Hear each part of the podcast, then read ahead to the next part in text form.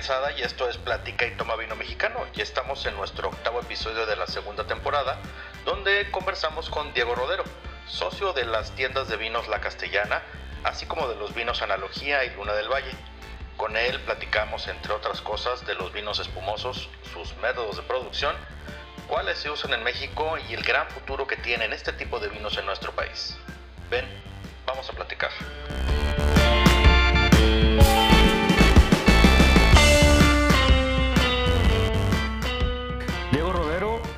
Bienvenido a Platica y Toma Vino Mexicano, ¿cómo estás? Muy bien, Daniel, encantado de estar aquí contigo.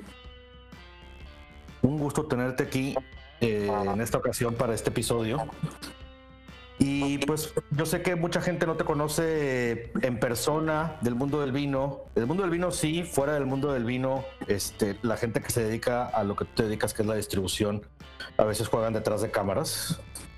Entonces, este, nada más para que quienes nos escuchan este, se den una idea de quién eres, a ver si nos das un poquito de contexto de tu persona. Con todo gusto. Bueno, yo, tuve el, privilegio de, nacer en una familia que, ya se dedicaba a, esto. De alguna manera, mi, padre llegó a México hace 60 años ya. Y, en cuanto llegó, digo, venía de un pueblo en España donde pues, de pequeño cuidaban cuidaba la viña, ya lo traía un poquito en el ADN y, en las venas, yo creo. Pero em, cuando, cuando llega a México, pues empieza la industria, entonces eh, tuve el privilegio de nacer con, con esta cultura ya este, dentro de mí, ¿no? Entonces, fue una, fue una evolución natural, pasando por la etapa, creo que natural o importante de, de valorar si era un hobby, si era un gusto, si era una pasión, si era un trabajo que pues ya era una consecuencia familiar, ¿no? Entonces, por ahí de los 15, 16, 17 años decidí que el vino sí o sí iba a ser una pasión para mí, independientemente del negocio, eso yo todavía no lo tenía claro. Luego, em, bueno, yo, yo cuando nos graduamos de la, de la carrera, que te acordarás bien, em, bastante bien. Fui a, fui a trabajar a, España un par de años y justamente una vinícola, pues para, para aprender en, otra empresa y después de esa experiencia que estuvo magnífica, regresé a, a México, ¿no? A, incorporarme al negocio de una manera ya más, más este, tiempo completo. Em, eso en breve soy yo, en términos de cómo entré y cómo empecé en esta industria. Oye, te fuiste a España, si no menos me acuerdo. Sí. Este, y no me quiero equivocar, entonces mejor te pregunto, ¿a dónde fuiste a dar? Pues estuve en San Sadurní de Anoya, en el mundo del cava, en una empresa que se llama que la mayoría lo han de conocer. Y, y, fue muy interesante porque justo cuando yo estuve ahí, la empresa se estaba, estaba creciendo y estaba comprando algunas propiedades fuera de España. Entonces me tocó estar directamente involucrado en la, fusión de las, de las diferentes empresas en esa época. Entonces fue, fue una experiencia muy, muy padre. Qué interesante, además de que el mundo de la cava es por sí un, un mundo en sí mismo, ¿verdad? Es fascinante. Yo, yo no me imaginaba hasta que llegué ahí, o sea, desde la cultura del consumo de cava a cualquier hora del día y con cualquier alimento, ¿no? O sea, la versatilidad y la... Eh, lo amigable que es el cava para maridar y para eh, congeniar en distintos contextos es fascinante, más aporte todo el arte que hay detrás de la elaboración y del know-how, porque se dice fácil, ¿no? Hacer espumoso, pero hacer buenos espumosos no es, no es nada fácil. Oye, pues ya que estamos precisamente en este tema y que yo creo que es un, un en los vinos espumosos es algo que en algún momento tendrá que de alguna manera explotar en la gastronomía de este país. Creo que todavía lo tenemos ahí muy guardado, quizás porque lo malentendemos, lo tenemos como que guardado para eventos de celebración, este, muy esporádicamente y no de una cosa de todos los días, como es obviamente en España y en otros lugares, ¿verdad? Entonces, y creo yo que esa parte, como tú dijiste ahorita de otra manera, es, es una especie de comodín para la hora de comer, porque va casi casi con lo que se te dé la gana. Y esto con, con la comida mexicana, pues, este, cualquier espumoso con comida mexicana va, te va a ir bien. Es un, no, no quiero decir sueño que yo tengo, pero creo que es una visión que yo tengo en donde el espumoso realmente va a explotar en México. Yo sí creo que va a llegar un día en donde lo que estamos haciendo algunos por promover las burbujas y como dices tú, en este contexto de, del día a día, del consumo relajado, de verlo como un alimento más dentro de la mesa, creo que va a llegar un momento en donde cuando lo descubramos como mercado, como quieras llamarlo, como industria, como comunidad, se va a abrir un mundo de posibilidades. Pues porque vamos a, descubrir lo que tú dices, o sea, esa versatilidad, la, la frescura, o sea, estamos en un, en un país donde la temperatura promedio, no sé de cuánto sea, pero parece que estamos como a 40 grados siempre. O sea, la frescura de un espumoso eh, es natural para un país como el nuestro. Entonces, yo sí creo que pronto va a llegar ese día. Yo no, yo no voy a descansar hasta que me muera de promover, eh, en este sentido, las minorías en, mi país.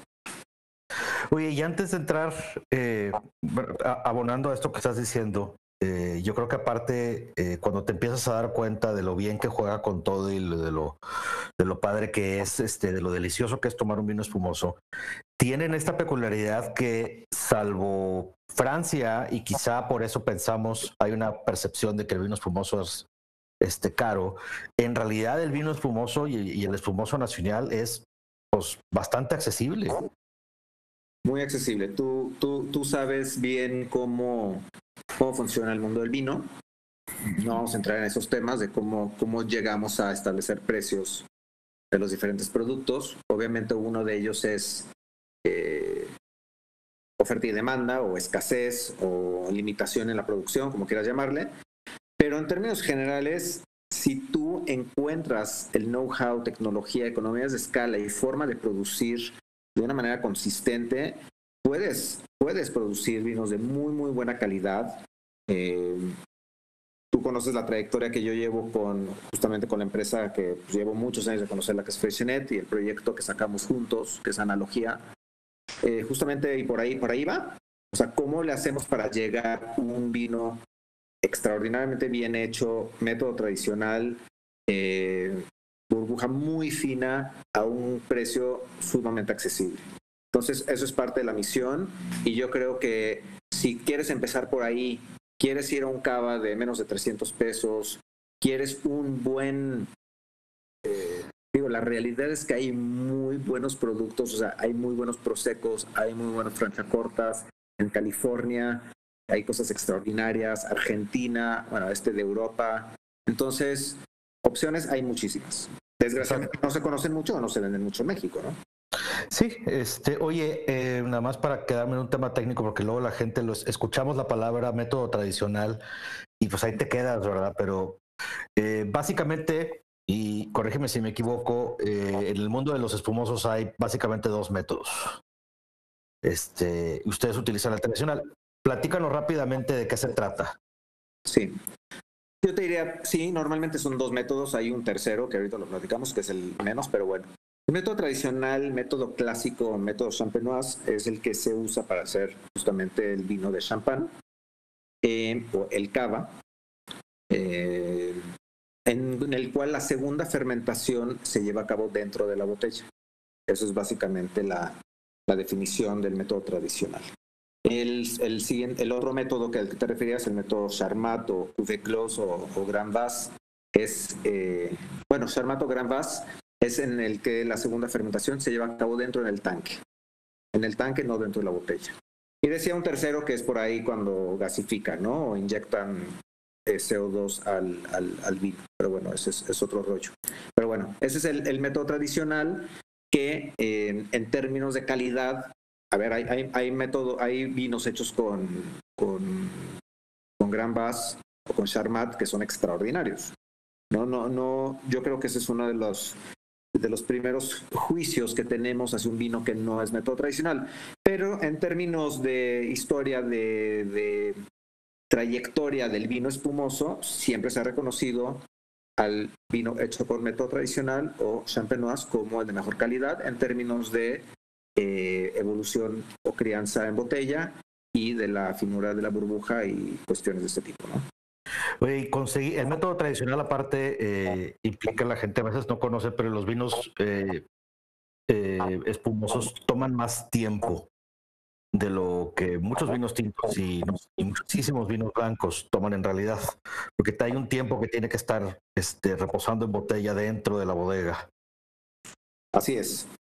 Sí, cada, igual, cada vino tiene su, tanto su política interna como su política de denominación, si es que, ¿no? Por ejemplo, en, en Cava, en España, pues necesitas eh, una crianza en lías en botella de nueve meses mínimo, ¿no? Para un reserva son 16 meses, 15 o 16 meses, ni me acuerdo, son 16 meses, y así, ¿no? Entonces, es el estándar, o sea, un, un, espumoso que llamemos quizá joven, que no se usa esa nomenclatura, pero bueno, para que nos entendamos, tendrá alrededor de 9 o 10 meses, un reserva ya 15, 16 meses y de ahí ya te puedo decir un gran reserva lo, o lo que sea en términos de crianza en días. Ya el, el, tema del dosage y el azúcar y demás es otro tema, ¿no? Este, oye, yo lo he, lo he platicado, y de hecho creo que lo he platicado contigo y lo he platicado con varias personas, este, de cómo México, el centro de México es una zona con particular potencial para el tema de los vinos espumosos. Sí, yo creo que lo que digo, lo, lo, platicaste hace unos días con Guillermo, por cierto estuvo muy padre el, el podcast y estuvo muy interesante escucharlos. Eh, creo que creo que la importancia en cualquier tema que se estudie o se, alguien se interese en la vida es, es, abrir la mente y entender que hay muchas variables, ¿no? Y en el mundo de vino, pues la variable climatología, terroir, eh, técnicas de vinificación eh, y tantas otras variables que hay, pues tenemos que meterlas dentro de la ecuación. No podemos nada decir, ah, es que esta es esta zona o es que es esta uva, ¿no? O sea, ¿qué onda con la altitud? ¿Qué onda con el viñedo? ¿Qué onda con la precipitación? ¿Cómo estuvo esta cosecha específicamente? ¿Cómo, cómo, o sea, cuál es la historia que tiene también la región? Entonces, Querétaro tiene, bueno, Querétaro y el centro de México tiene una, una historia extraordinariamente larga en el mundo de la viticultura, ¿no? Entonces, eh, ya hay una, un, un know-how, obviamente se perdió durante muchas décadas y, y, y está renaciendo, pero claro que es un, una, una, región muy, muy interesante para el cultivo de, de, ciertas variedades. Sí estoy de acuerdo que en términos de pluviometría y de altitud y de orientación y de muchas cosas, pues no todo se da. Y hay muchas cosas que se dan que pues quizá a mí no me encantan, ¿no? Pero y hay otras que a mí sí me gustan. Y, y creo que eso es lo importante. O sea, que, te, que, entendamos que hay muchas variables que entran en juego, que hay unos esfuerzos, eh, o sea, muy, muy grandes que se están haciendo en términos de inversión y de investigación y de pruebas. Y yo estoy muy contento con la trayectoria que ha llevado el Centro de México.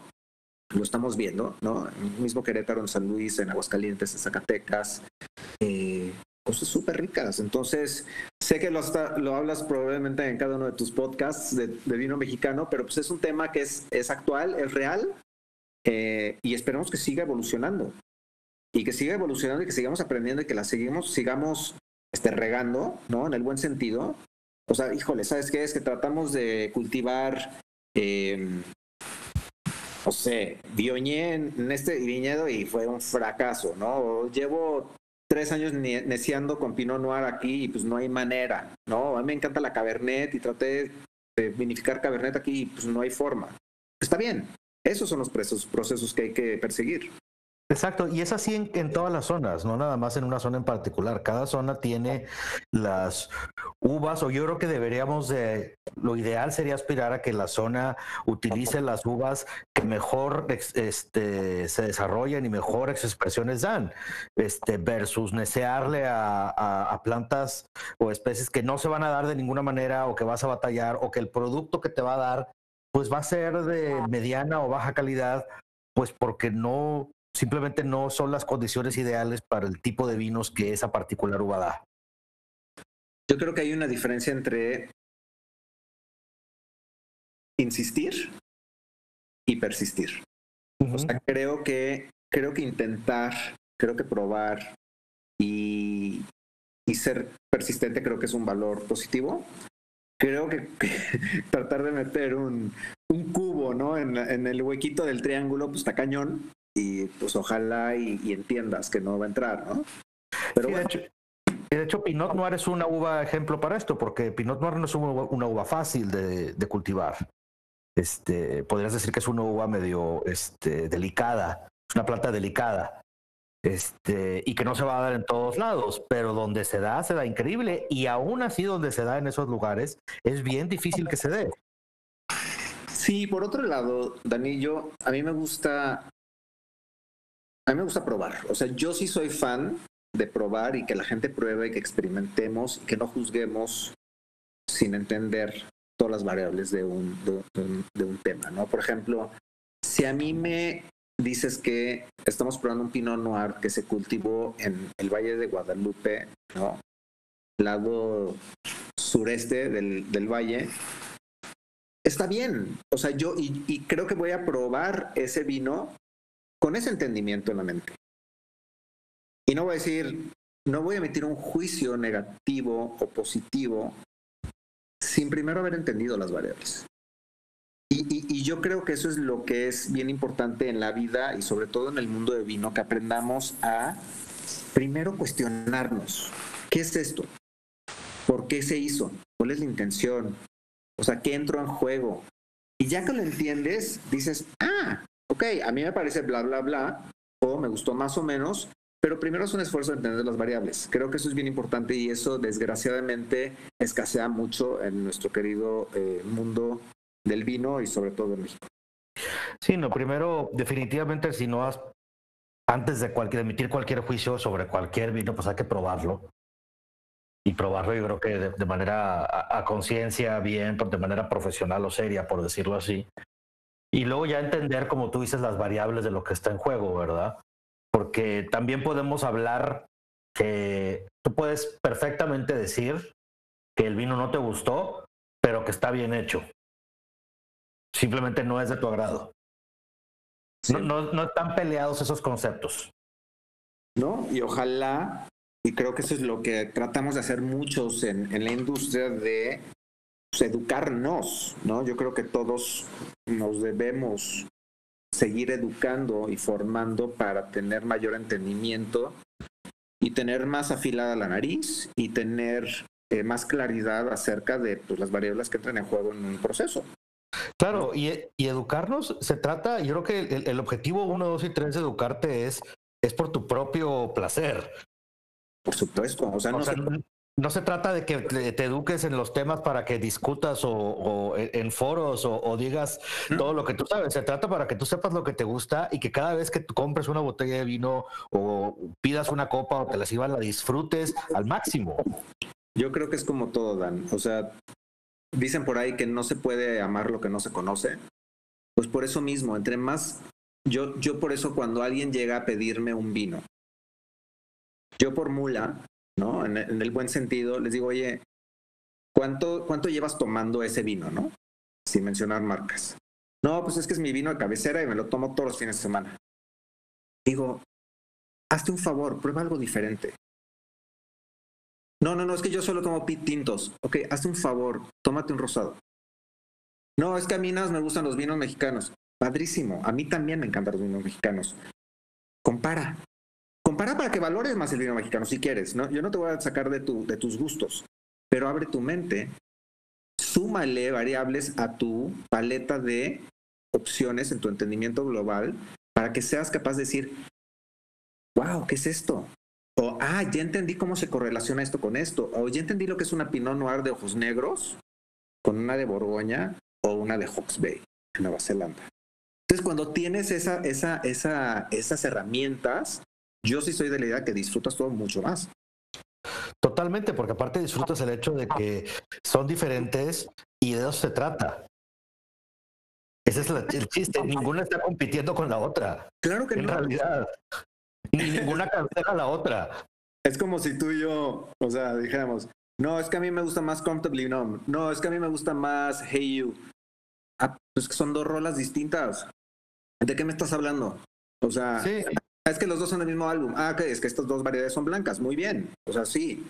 Sí, y, que te guste más una que otra, en, o, menos o más, y en el periodo de tiempo, pues es nada más un gusto. Este, y una no cancela la otra. O sea, que, que no te guste o que te guste el pinot de cierto lugar, no quiere decir que no puedas tomar el de otro lugar. No son equipos de fútbol, no, o sea, no. no, no, no son cosas de, de donde por el hecho de consumir uno, este, tienes prohibido el otro de alguna manera, o, no puedes tener más que uno, ¿verdad? Esta de que si te tienes que quedar con un solo eh, Sirap, ¿cuál va a ser? Y aparte, a mí, digo, hay gente que ya me conoce un poquito más en ese sentido. Yo, a mí me, se me hace un poquito triste o chistoso, pero la realidad es que la palabra correcta es limitante cuando nos cerramos a una opinión categórica acerca de un vino, de una variedad, de una región, inclusive de una marca. Yo soy fan de las catas ciegas. Porque me gusta ser bastante mula también en ese sentido. Me gusta, me gusta retar a la gente y retarme a mí mismo. Yo no puedo decir es que a mí no me gusta la sida o es que los vinos de eh, del Maipo son bla bla bla. No, no he probado todos los vinos del Maipo. Ni los probarás. Ni los probaré. Y aunque los haya probado, un, ¿no? El, refrán que no me acuerdo cómo va, pero el chiste que el refrán es que dice que un río nunca es el mismo cuando lo visitas dos veces. Así funciona en el mundo del vino también. Exacto. Aunque hayas probado todos los merlots del mundo, hipotéticamente, al día siguiente son otro mundo distinto. Exactamente, todos ya cambiaron. Que esa es la belleza del mundo del vino. Que no Exacto, y a veces pudiera este, convertirse en una especie de trampa el no darte cuenta de que es, es parte de esta belleza, este, este caos eh, bonito del mundo donde todo el tiempo están cambiando. No, no es como en otros lugares, en licores eh, o en cervezas donde uno espera exactamente lo mismo. No. Aquí no digo, aunque sí hay un perfil de vinos donde apuntan a todos los años estar a hacer, tratar de hacer exactamente lo mismo, o lo más parecido posible, este, pero la realidad es que el resto del mundo del vino es constante, la constante es el cambio, la evolución y ya no digamos, o sea, el cambio puede ser en tiempo de lo que pasa día con día o año con año a, nivel tiempo, eh, a nivel oxigenación, a nivel de clima, perdón, en cuanto a la agricultura, eh, a nivel el manejo que, que recibió el vino, que lo pudo haber hecho envejecer más o menos, cómo lo serviste, con qué lo combinaste. Y, luego de ahí, y le empezamos a agregar luego, si quieres, qué estabas escuchando, de qué humor estabas, con quién estabas. ¿Te lavaste los dientes ese día, sí o no? Y todo eso va a cambiar. Sí, a mí se me hace muy, eh, otra vez, y, y, lo pongo como ejemplos porque creo que es bien importante eh, en el mundo del vino entender que hay tantas variables que, insisto, y lo voy a decir hasta el cansancio, es sumamente limitante emitir una opinión categórica acerca de un vino. A mí cuando me hablan me dicen, oye, por favor prueba este vino, o me invitan de juez a un concurso, o me piden que cate algo. Lo primero que digo es, esta copa, en este vidrio, en este momento, con estas circunstancias y en esta, digo, no lo digo así, pero es un poquito el, sentido, ¿no? La lógica. Pues yo lo interpreto como bla, bla, bla, bla. Entonces, primero me, estoy responsabilizando de mi opinión, porque es totalmente subjetivo y personal. Y por otro lado, en las condiciones, características y variables de este momento. Entonces, yo no te puedo, yo no, yo, híjole, me cuesta mucho trabajo como dicen, pues es que dime qué opinas de este vino. Y yo, no te quiero decir algo categórico porque no se lo merece el pobre vino. Aunque yo te diga que hoy está espectacular, yo no sé si, es el común denominador. Ahora, si hiciste un focus group, ¿no? De 100 personas y 90 eh, coincidieron con un feedback, bueno, hay cierta consistencia, ¿no? Eso, ya se pone un poquito más interesante. Pero, y yo, perdón, y quizá me voy a meter en, temas complicados, pero es, el tema simpático de los concursos, ¿no? O de ciertos este, calificaciones. Las listas, los críticos y los concursos siempre levantan pues eh, ideas encontradas acerca de de, de su validez, ¿verdad? Yo, siendo así muy sincero, creo que al final del día, más allá de si, asumiendo que todo, ya sea lista, eh, guía, Robert Parker, concurso del otro lado del mundo o aquí, voy a asumir que se hizo de manera profesional de entrada. Entonces, este, para ser buena gente, voy a decir, todo el mundo lo hizo con las mejores intenciones y de manera profesional. Este, hay que entender que lo que sucede es dentro de una muestra muy pequeña del universo grande de los vinos. hay que tomarlo por lo que es, ¿verdad? Los concursos pues, tendrán 10.000 etiquetas a los más grandes, pero pues eso sigue siendo un porcentaje diminuto de la cantidad de etiquetas que hay en el planeta. Totalmente. Entonces, y a los concursos entran, hay toda una serie de cosas que hay que entender este, y que puedes criticar, hacer, que nos podemos poner muy quisquillosos. Pero, asumiendo que se hizo de manera responsable, seria, y que quienes participaron son gente que se dedican a esto de manera responsable y seria, creo que cuando menos es una guía de decir, oye, hay un número de gente que le sabe al tema que dijeron que sí está bastante bueno. Entonces, pues eso te debe de decir algo de, bueno, cuando menos debe de estar, este, ya pasó un filtro o muchos filtros de gente que de alguna manera te están diciendo, pues tu apuesta, si no conoces esta marca, a lo mejor se siente más segura. Esos X dólares, pesos, eh, euros que te vas a, invertir en ese momento en la botella, pues ese quizás psicológicamente nos da un poquito de, ante no saber, suponiendo que no sabes de qué se trata ninguno de los vinos, a lo mejor si ves medalla, eso te, te, te ayuda como guía. Yo creo que lo dijiste muy bien, como guía. Yo creo que mi conclusión sería hay que usarlo como una herramienta y no como una ley. Exacto. ese es el punto. Entonces, pero otra vez, el, punto es pensamiento crítico. El punto es que te cuestiones. Oye, Diego, es que me dijeron que este vino tiene 95 puntos. Y yo, ¿ah, sí? ¿Y en dónde? o quién lo calificó. No, pues es que vi que traía ahí una etiquetita que decía 95. Y yo, ah, ¿y qué más decía? No, pues decía concurso mundial de vinos de este, de, ya sabes, de, con todo respeto, de, Aragón. Ah, pues sobres, está, está padrísimo que en ese concurso de Aragón, en ese año, los jueces que les tocó catar ese vino lo han calificado con 95. Que no quiere decir que no se lo merezca, pero por lo menos cuestionate cuáles son las variables detrás de esa calificación. Sí, sí, o sea, los concursos de vinos no son las Olimpiadas, no son el equivalente a las Olimpiadas en cuanto al deporte vaya. No hay un proceso de eliminación y selección y eventualmente llegas a la cúspide donde los mejores van a ganar. Pues es un tema subjetivo, este, que sí, en efecto, yo no estoy en contra de ningún concurso, en ninguna lista, de ningún sistema de calificación de estrellas, corazones, likes, eh, popularidad, este, porque tampoco digo, pues nos podemos poner a decir, oye, mi vino tiene medallas, y yo te puedo decir, pues sí, pero el mío es el que más se vende. Claro, por supuesto, y creo que otra vez, y yo prácticamente todos los concursos mexicanos los apoyo y participo. Y si me gano una medalla de plata, qué padre, y la voy a presumir. Y si me ayuda a vender, qué bueno. Me encantaría que mi vino se vendiera porque es bueno y no porque le pegué una pegatina en la portada. Sí, prefiero. Eh, pero son muchas variables. Y otra vez, y como tú lo dijiste, yo no estoy ni en contra del concurso ni de las guías. Me parecen fantásticas, apoyo todas las que se puedan y, y ojalá haya más yo mi, mi,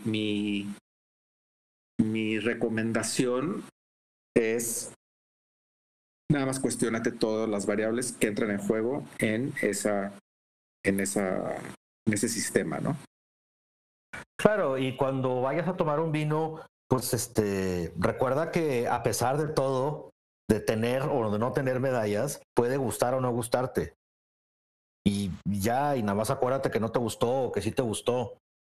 Este, eh, te puede, no tienes por qué tampoco hacer una fiesta inmensa porque te gustó, ni tampoco un drama enorme porque no te gustó, ¿verdad?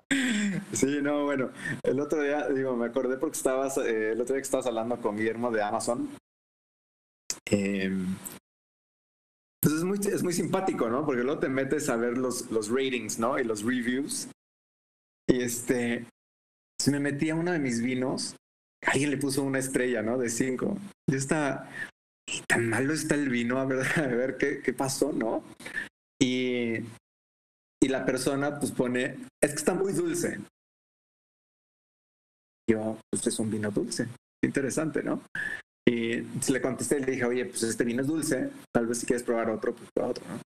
Y, y luego, luego te puedes meter, no sé si lo has hecho, te puedes meter a ver todos los ratings que hace esa persona. Y creo que era una persona que estaba un poquito eh, enojada con la vida porque todo era una estrella. O sea, se compró un tostador, una estrella, un vino, una estrella, unos zapatos, una estrella. Y, y lo digo en son de, de broma y no. ¿Cómo ese es el extremo de cómo influye una opinión personal en un, un criterio. ¿no?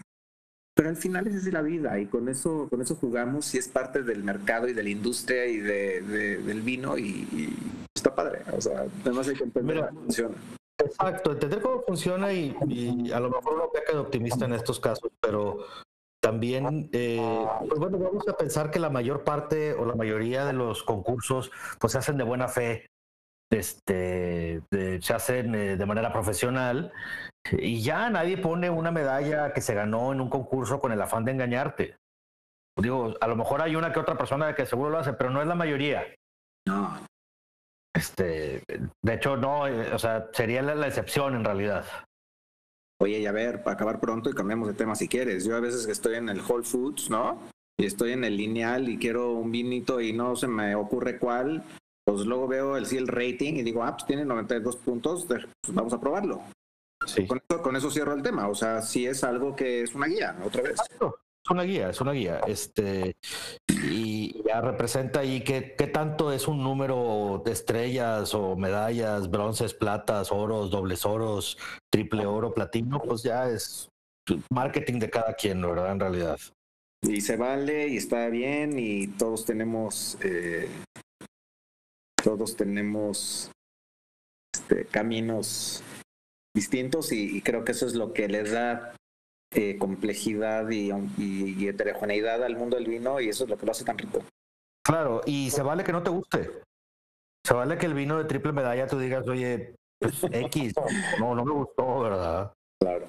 Este, eventualmente, cuando empiezas en este mundo del vino y llevas suficiente tiempo tomando, va a haber una lista de vinos que creías que te iban a gustar que te decepcionan.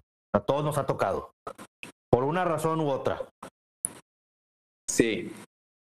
Sí, yo, yo, yo lo que sí, lo que sí me gusta promover, Dan, hablando de este tema, es sí darte la oportunidad de probar cosas que normalmente no probarías. Como decíamos hace rato, yo, yo digo, ya realmente doy muy pocas catas y presentaciones y cosas así por cuestiones de, de organización y tiempo, pero cuando me piden algo así, yo igual medio mula, eh, pues me llevo mis blancos, mis rosados, mis espumos, cuando sé que es un mercado de puro tinto, ¿no? La gente así me empieza a hacer caras y no nos trajo tintos. ¿Cómo hacer una cata sin vino tinto? Eso no es vino, ya sabes, lo típico. Pero lo más padre es cuando logras eh, sembrar en la gente una nueva posibilidad. Y eso para mí es priceless. O sea, cuando ves a la gente y dice, vida tomando tinto y hoy no, no, yo no me atreví a tomar rosados porque pensé que era de viejas y me has abierto un mundo nuevo de posibilidades y me encantó este, este y este, por ejemplo. ¿no? Ya en esa persona se abrió un mundo nuevo de posibilidades y eso, en términos sistémicos, ¿qué es lo que hace con el mercado? Lo hace mucho más conocedor, mucho más amplio y las posibilidades para todos se incrementan. Entonces, eso, eso sí, creo que sí es padre y sé que hay muchos profesionales de la industria, colegas míos de la industria que lo hacemos y eso sí se me hace fundamental. Nunca soltar eso. Sí, hay que desearle en general a, a, a, que entendamos como mercado este, que no todo es vino tinto, que hay otros tres mundos pegaditos cada uno con sus particularidades de los cuales no tienes por qué privarte. Este, de hecho, se acompañan. El hecho de que tomes vino blanco no quita que tomes tito y, o sea, todo se disfruta, ¿verdad? Y sin contar generosos, que es otro mundo, es extraordinario. Este, y ya, digo, no, ahorita estamos hablando de vino, ¿no? Porque te puedes ir a otros lados, pero, pero es que es, a mí se me hace, digo, no sé, al menos que creas en muchas reencarnaciones, que posiblemente sí existan, pero suponiendo en esta hipótesis que nada más vivimos en esta vida y vas a vivir 70, 80, 90 años, los que tú quieras, ¿por qué limitarte a una sola cosa? O sea, yo digo, es que no lo entiendo. O sea, yo me cuido no porque quiera vivir 100 años nomás por, por hobby. Yo quiero vivir 100 años bien porque quiero probar y viajar y hacer muchas cosas que la vida me pone enfrente. Entonces, como, ¿por qué diría, no, puro vino tinto? no, no me cae en la cabeza a mí. ¿no? Claro. Fíjate que esto es este, interesante. Eh, creo que ahorita lo estoy eh, haciendo una correlación de decir, eh, pues, ¿quién dentro del mundo del vino, si alguien se dedica, además de los sommeliers, pero que eh, tienen otra, otra chamba, quienes se dedican a la distribución de vinos, pues poca gente prueba más vinos que ustedes. Este, y, los juzgan bajo diferentes niveles, obviamente de gusto, este, y de capacidad comercial y de distribución, y juzgas a la vinícola, y haces todo un análisis en diferentes eh, universos, no nada más en el subjetivo de si te gusta o no, para ver si lo vas a vender. Entonces, eh, es interesante cuando, vaya, más bien, no se me hace extraño que una persona que se dedica a la distribución tenga dentro de su mente decir, yo voy a probar lo que sea. Vaya, ese tipo de mentalidad de decir, el chiste es probar, vamos a probar y a ver qué pasa, y, si te gusta, qué bueno, y si no, pues también. Y claro que tienes tus bandas favoritas. Pero, o si alguien te dice, oye, este ritmo étnico de Zimbabue está simpaticón, vamos a escucharlo, pues vamos a escucharlo. Oye, es que va a haber un concierto de, bueno, cuando nos dejaban hacer conciertos, de, o sea, de música sacra de los templos de Nepal, o sea, escúchalo. No te estoy diciendo que te hagas fan ni que te compres todos los discos, bueno, cuando, se, cuando existían los discos, pero, pero abre tus posibilidades. Y no estoy siendo redundante, pero es que creo que es súper importante. Sí. Y súper, súper importante porque, pues, vaya, creo que la, la, pregunta es, ¿por qué habrías de, de, privártelo? Básicamente. Sí. O sea, porque, ¿Por qué habrías de querer hacer lo opuesto? No, no tendría lógica, ¿verdad? Sí, y lo dijiste bien, la verdad es que sí es un privilegio, o sea, cuando te dedicas a la distribución o la importación o al retail inclusive, porque tienes un mundo de posibilidades. Yo me acuerdo cuando hace unos 25 años, bueno, como 20 años, entrevisté a un productor muy famoso en España. no tenía ni idea lo que era un vino extranjero. ¿Por qué? Pues porque él era de los mejores winemakers de España en esa época, bueno, sigue siendo afortunadamente. Y, me decía, eh, Burdeos, ¿dónde está? ¿No? O, cosas así, honestamente, porque no tenía esas posibilidades o no tenía ese, ese exposure a otras posibilidades. Entonces, eso es una realidad. La verdad es que sí es un privilegio y por eso el mundo de los sommeliers o los que los que llevan sus estudios a ese nivel, la verdad es que, bueno, yo no estoy ni cerca, yo no tengo ni idea de lo que es un vino a comparación de esta gente que lleva años de estudio proactivo para entender regiones, variedades, suelos, estilos de vinificación, levaduras, este, bosques de barricas, o sea, bueno, yo estoy perdido en el espacio. Sí, es que las posibilidades se crean un árbol que, pues, digo, con la cantidad de ramas es, pues no te lo acabas. Si quieres, esa es la parte eh, dulce, amarga de este mundo, es que nunca te vas a aburrir, pero tampoco te lo vas a acabar. Así es, pero así es la vida.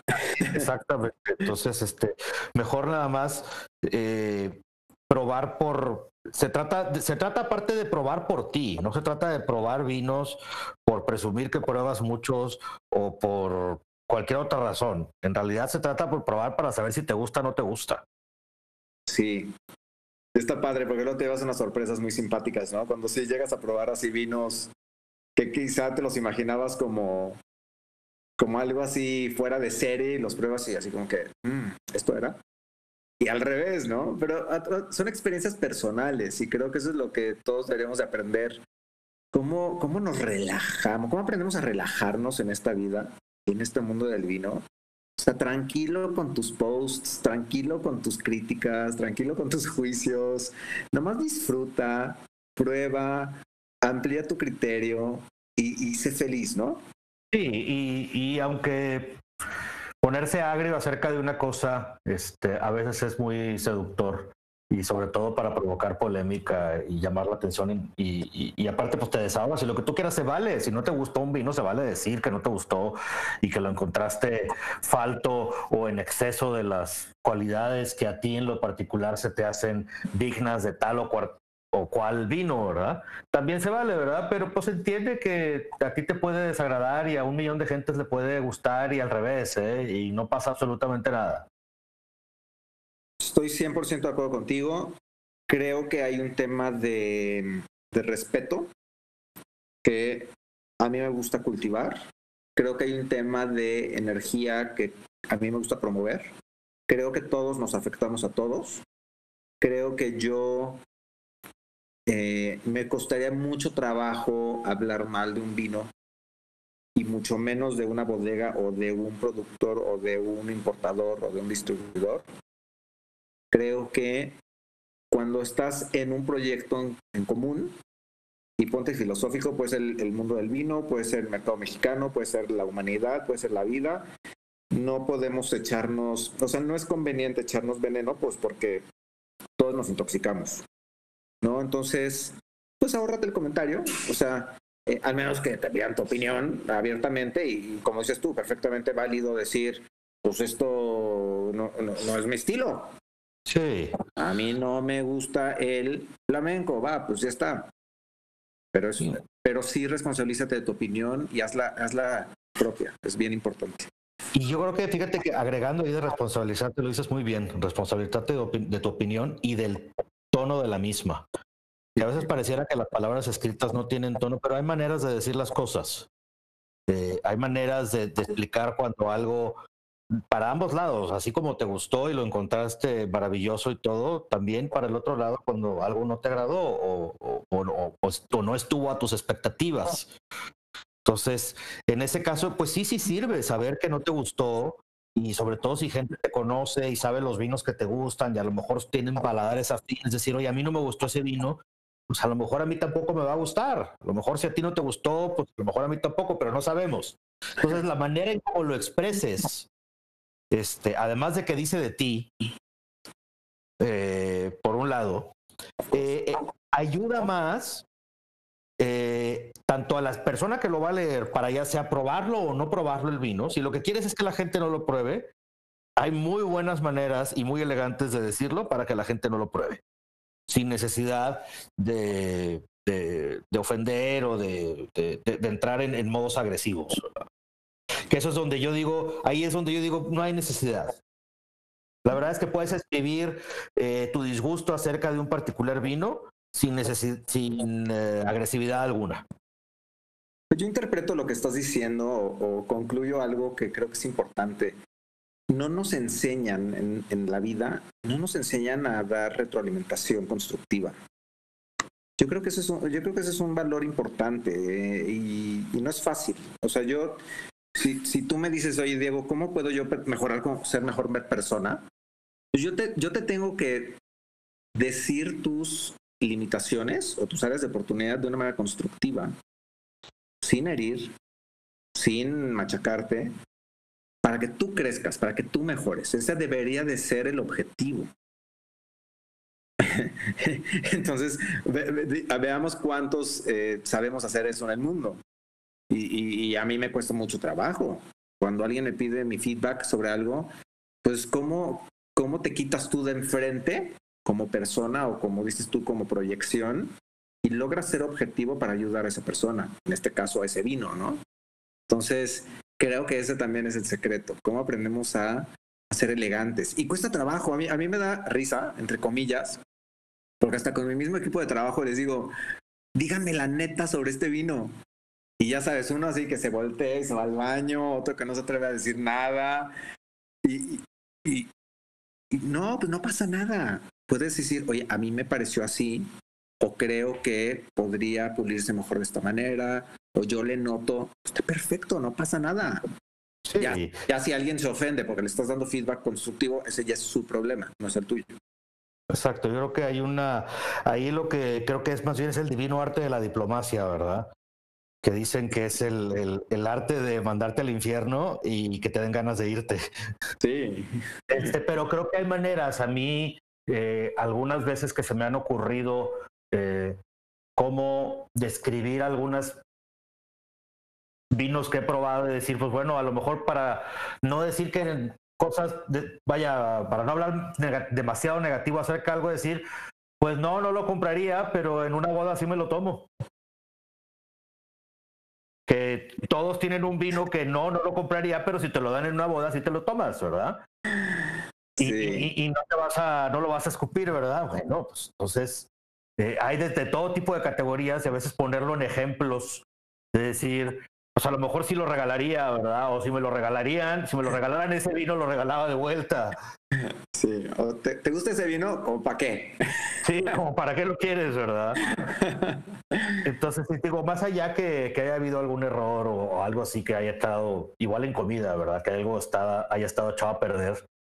Este, pues bueno, hay maneras de decir que algo estuvo bien, o sea, que algo te agradó o que algo te desagradó, y, creo que cuando lo decimos de la manera correcta, cuando este, y que somos un poquito conscientes más bien de lo que vamos a decir, pues sale mejor para todos lados. Tanto tu opinión este, se, se entiende mejor y como consecuencia, pues el mensaje es, debe de ser mejor recibido. Es, es, muy interesante ahorita lo que dices, me estoy acordando de, del famoso umbral de los defectos, ¿no? es un tema polémico, yo no soy técnico y habrá mucha gente que quizá no esté de acuerdo, pero hay gente que le gusta cierta nota de bretanomices, hay gente que le gusta cierta nota de acidez volátil, eh, hay gente que abiertamente dice que un vino complejo, si tiene ciertas notas de bretanomices, pues está increíble. ¿Dónde está el umbral, no? Y, y, me gustan los dos ejemplos que a mí me toca como proveedor y como cliente, si yo voy a un restaurante y le noto cierto grado de efecto un vino y el sommelier o el, o el dueño o el gerente no está de acuerdo, ¿qué haces? Pues, pues en términos de servicio al cliente, pues le cambias el vino al comensal, ¿no? Pero, pero ahí quedó la duda. Y el gerente o el sommelier o el metre ya te va a hacer caras las personas que vayas a cenar ahí. Segundo ejemplo, cuando estoy en una de mis tiendas y llega un cliente con una botella y me dice, está malo. Y lo pruebo y o lo huelo y está, en mi opinión o en mi entendimiento, está en perfectas condiciones. ¿Qué hacemos? Pues también, en términos de servicio al cliente, pues se lo cambias. Ahora, ¿qué pasa si es un Chateau d'Yquem? Como ya me sucedió en una ocasión.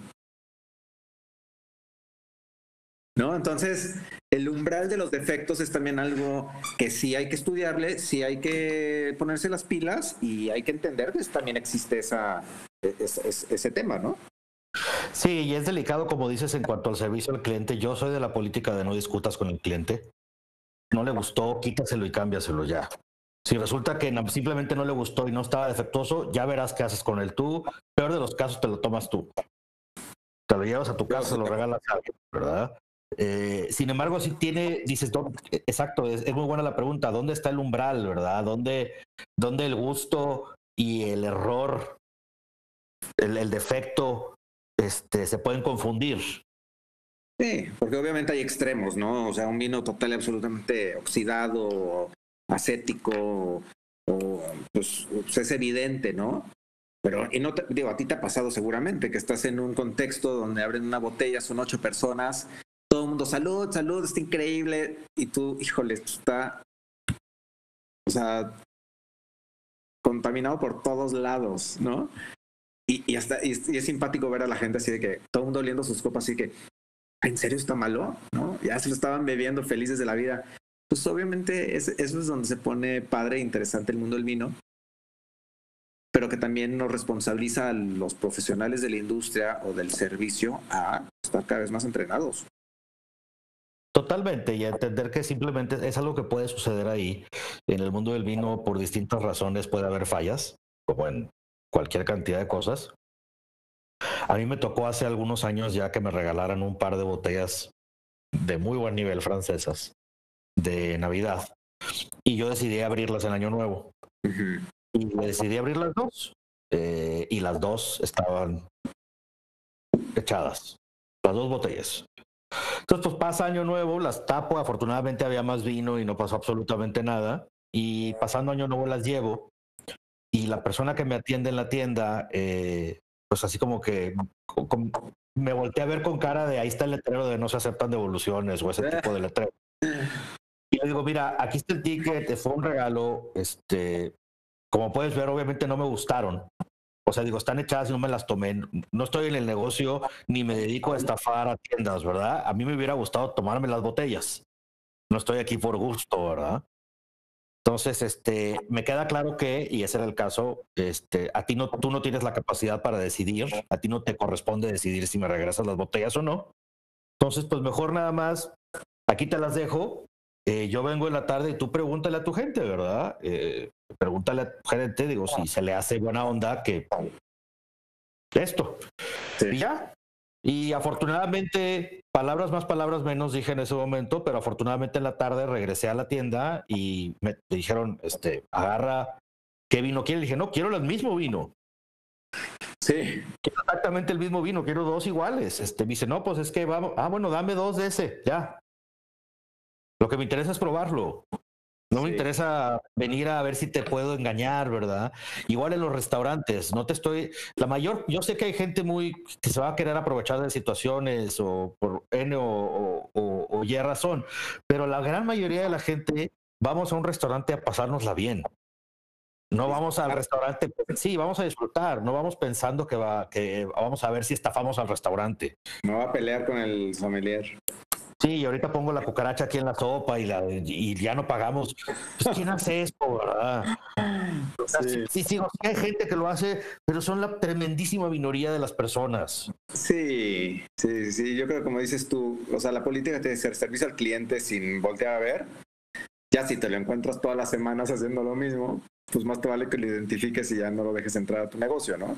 Exacto, y también como cliente, también aprender a decir, oye, si no te gusta, di, a veces nos da pena este, nadie se tiene por qué ofender, decir, oye, ¿sabe qué, joven? No me gustó el vino.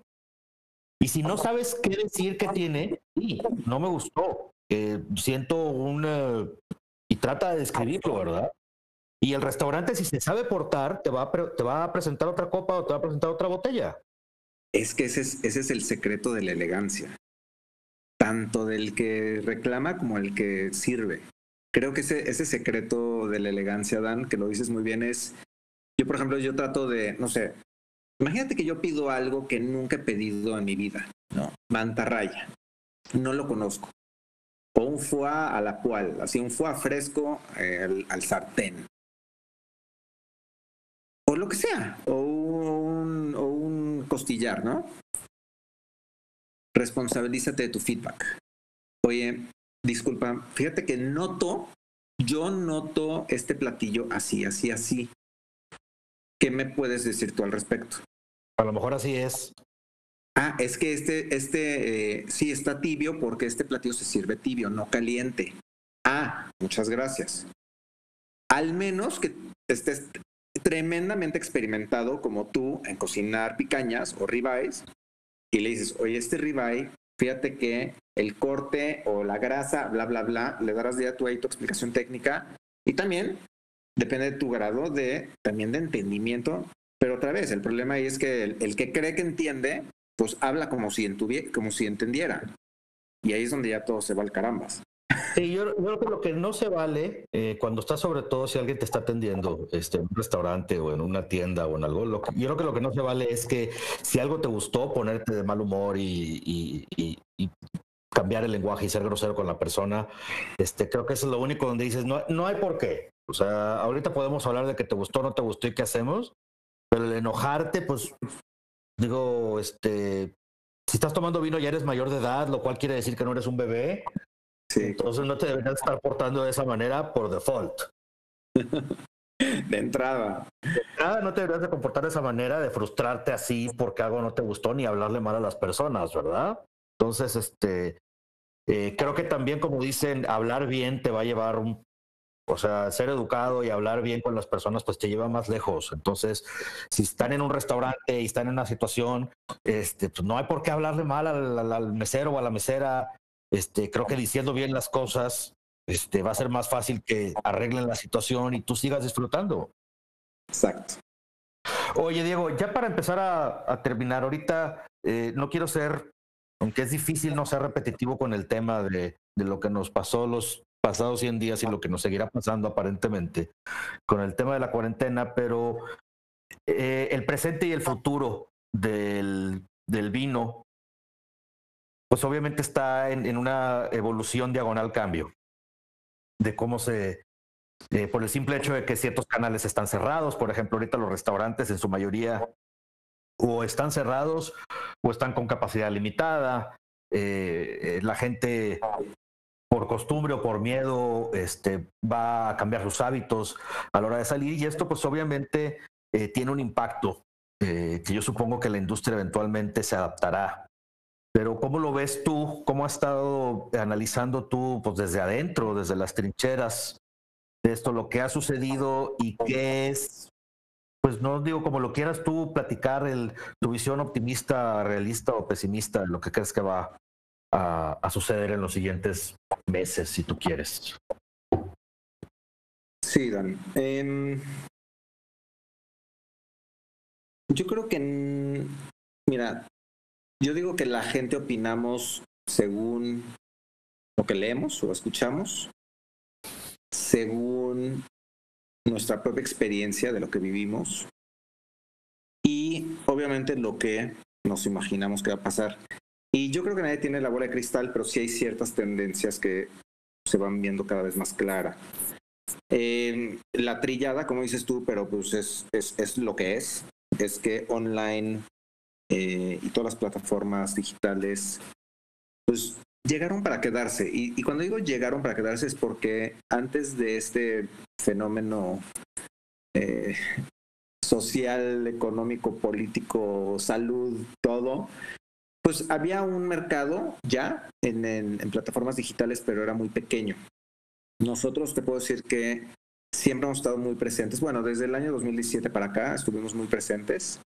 Y obviamente, pues vimos un boom tremendo con esto. Yo no creo que baje, personalmente. Eh, creo que la tendencia se va a mantener. Eh, creo que la gente que compra en tiendas, ya sea tiendas de autoservicio o tiendas especializadas, va a seguir comprando. Eh, también entiendo que el sector de delivery como lo conocemos, este, todas estas plataformas, apps que te llevan eh, productos a tu casa, cada día también van a tener más, eh, más este, auge, ¿no? ¿Cuál es la apuesta? ¿Cuál es la apuesta? La apuesta positiva, o sea, hay, varios escenarios. El positivo, ¿cuál es? Que reabran los restaurantes a full capacity, que la gente se acostumbre al COVID, o que salga una vacuna, o que nos hagamos inmunes, lo que tú quieras.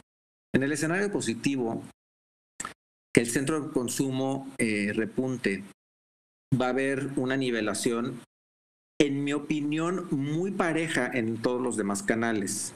Es decir, tanto las tiendas como el consumo online como el delivery van a bajar cierta proporción, pero se van a mantener. No creo que una, o sea, no creo que el autoservicio arranque y se muera el delivery o el, el centro de consumo de repente repunte y se muera el, la compra online. Ese es, ese es mi pronóstico. Si el escenario es más pesimista de que no sea sustentable el modelo del regreso a los centros de consumo, ¿no? Como dicen muchos colegas nuestros de, los restaurantes, ¿cómo le hago yo para sobrevivir abriendo a un 30-40% si tengo que pagar una renta del 100% y una operación del 100%. Porque yo no puedo pagar una renta o una operación del 30% para el 30%. Entonces, es muy complicado y es un tema que hay que estar junto a nuestros colegas de la restauración y apoyar de la manera que se pueda, porque sí es una situación muy difícil. Si ese fuera el escenario, entonces la gente pues va a seguir sin salir y eh, va a seguir optando por plataformas, plataformas alternas. Una de las cosas que también creo, digo, no, no, no, he escuchado todos tus podcasts, pero, y no sé si lo han platicado, pero yo creo que una de las tendencias que sí van a suceder es eh, que la gente va a voltear más a categorías como el vino de mesa en contra del hard liquor o de los, o de los destilados. Em, si bien hay quien se toma, y ojalá le sigan tomando su tequila o su whisky o su cubita o, su licor en casa, eh, mucha gente está haciendo el cambio tanto en porcentaje de alcohol como en temas de salud y hay muchas razones por las que cada quien toma esta decisión. Hay gente que está volteando a ver al vino que antes no volteaba a ver al vino. Creo que eso para la categoría es positivo en ese sentido, ¿no? O sea, viendo, viendo el panorama, pues lo menos malo es eso. Em, y bueno, pues ya viste el fenómeno de la cerveza, que estuvo muy interesante. Y ese es mi, ese es como yo veo el panorama. Agregando el tema del vino, eh, ya lo comenté un par de veces, yo nada más agregaría que eh, creo que dentro de estos cambios forzados al e-commerce y sobre todo lo que tiene que ver con el comercio electrónico, eh, con comprar vía internet o vía una aplicación, creo que nos va, o comprar directo al, al productor. aparte de moverte al mercado digital, de alguna manera te obliga a comprar más de lo que comprabas. Ah, y a cambiar ese hábito de comprar porque voy a consumir en este momento, que es el hábito normal en el mundo, eh, que es vas por la botella de vino que te vas a tomar en las siguientes horas. Eh, esa es la, la, normalidad, es eso, que la, la, eh, la, gente guardando vino es la excepción en realidad. Quienes guardan los vinos son ustedes, los distribuidores. El público en general no guarda vinos, pero el hecho de que necesites, por simples razones de practicidad de envío, cuando menos pedir tres botellas, porque simplemente te conviene. Y entonces, pues te obliga a cambiar, tú decir, bueno, ya quieres tener vino, o, si, o también por el hecho de que subes tu consumo de vino, entonces, pues ahora tienes que tener vino en tu casa que antes no tenías. Antes ibas y comprabas el vino que ibas a consumir y, no guardabas. Entonces, creo que ese va a ser un cambio de hábito. Eh, habrá que ver cómo, no estoy muy seguro de cómo medirlo, quizá en la venta de cavas personales eh, sea una manera de medir cuánta gente empieza ya a comprar vino por adelantado. Ya no digamos tener una cava de cientos de botellas o un refri de ya yo estoy hablando de, pequeñas, de tener seis botellas, nueve botellas en tu casa, como tienes un 12 de cervezas en la, en la despensa. Em, otra vez, creo que hay muchas variables que entran en juego. Presupuestos, entran en juego eh, niveles dentro del tier de los, del costo del vino. Em, creo que hay segmentos que no no necesitan hacerlo. Es que es interesante, he visto de todo, por eso no te puedo dar una respuesta lineal. He visto gente que pide diario, o sea, literal. Es, es, hay gente que pide cada semana. Hay gente que tiene una cava en su casa de esas, de las chiquitas refrigeradas, de 12 botellas, o de 8, hay unas de 8, muy simpáticas. Entonces compran 8 botellas y cuando le quedan dos, piden, ¿no? piden otras 6. Eh, creo que depende de muchas cosas. El, siempre la, la, la, cadena de suministro o la cadena de valor siempre es muy interesante porque es, es más complicado de lo que la gente cree. Em, crear una estrategia de, de venta no es fácil. Crear una estrategia de cuál es la mejor manera de llegarle al consumidor final, todo tiene sus pros y sus contras. ¿no? Mucha gente ahorita está súper emocionada montándose al comercio electrónico. Híjole, no está tan fácil, ¿eh? A ver, yo les digo, no, no está fácil. O sea, tienes que pagar envíos, tienes que pagar comisiones, el suministro no es fácil. Claro que es muy tentador, ¿no? Que Amazon te diga que va, te va a vender 500 botellas en una semana. Y a ver, y Amazon es súper buen partner y son una gran plataforma y yo soy bastante fan. Pero lo que te quiero decir es que eh, ¿qué, decisión tomas, ¿no? ¿Te vas a un canal o a todos o, cuál te conviene? Y me, y me gustó, y, traigo, traigo fresca la plática que tuviste con Guillermo porque la escuché muy recientemente y, y se me hizo muy interesante eso, ¿no? O sea, ¿cuál es también la estrategia de cada marca? Y yo creo que eso también entra en juego. O sea, hay gente que, hay marcas que te las venden en ciertas plataformas de un six pack, nada más por six packs, ¿no? Por seis botellas. Hay gente que dice, ni, ni con chochos me meto al comercio electrónico. Yo, delivery personal, vamos, muy respetable. Hay quienes le apostamos al multicanal dependiendo de la marca, ¿no? Entonces, al final es, es una suma de variables, es muy complicado, eh, bueno, complejo más bien, eh, y, creo que el tiempo pues, nos va a ir diciendo. Yo... Está en movimiento el cambio. ¿Perdón? Está, sucediendo el cambio enfrente de nosotros. Sí. Y, la realidad es que, a ver, yo, a mí me fascina porque pues yo que me, me, gusta, ¿no? Me gusta el cambio y me gusta pues, pensar en cosas nuevas y demás.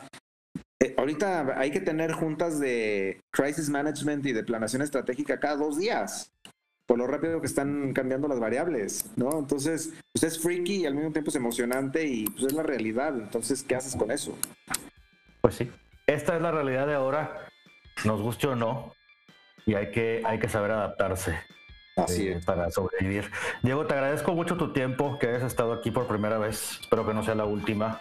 Encantado. Eh, en una siguiente ocasión, a ver si ya de manera presencial o algo así, ya platicamos puntualmente de los diferentes vinos que tienes. Y ya platicar de esa, otra faceta, porque no nada más distribuyes, también tienes tus proyectos. Eh, y pues a ver de qué más temas se van ahí. Luego retomamos el tema de lo que ha venido sucediendo. Encantado, cuando quieras. Muchísimas gracias por tenerme aquí. Perfecto, Diego, te mando un abrazo y pues salud. Igualmente, saludos y saludos a todos por ahí.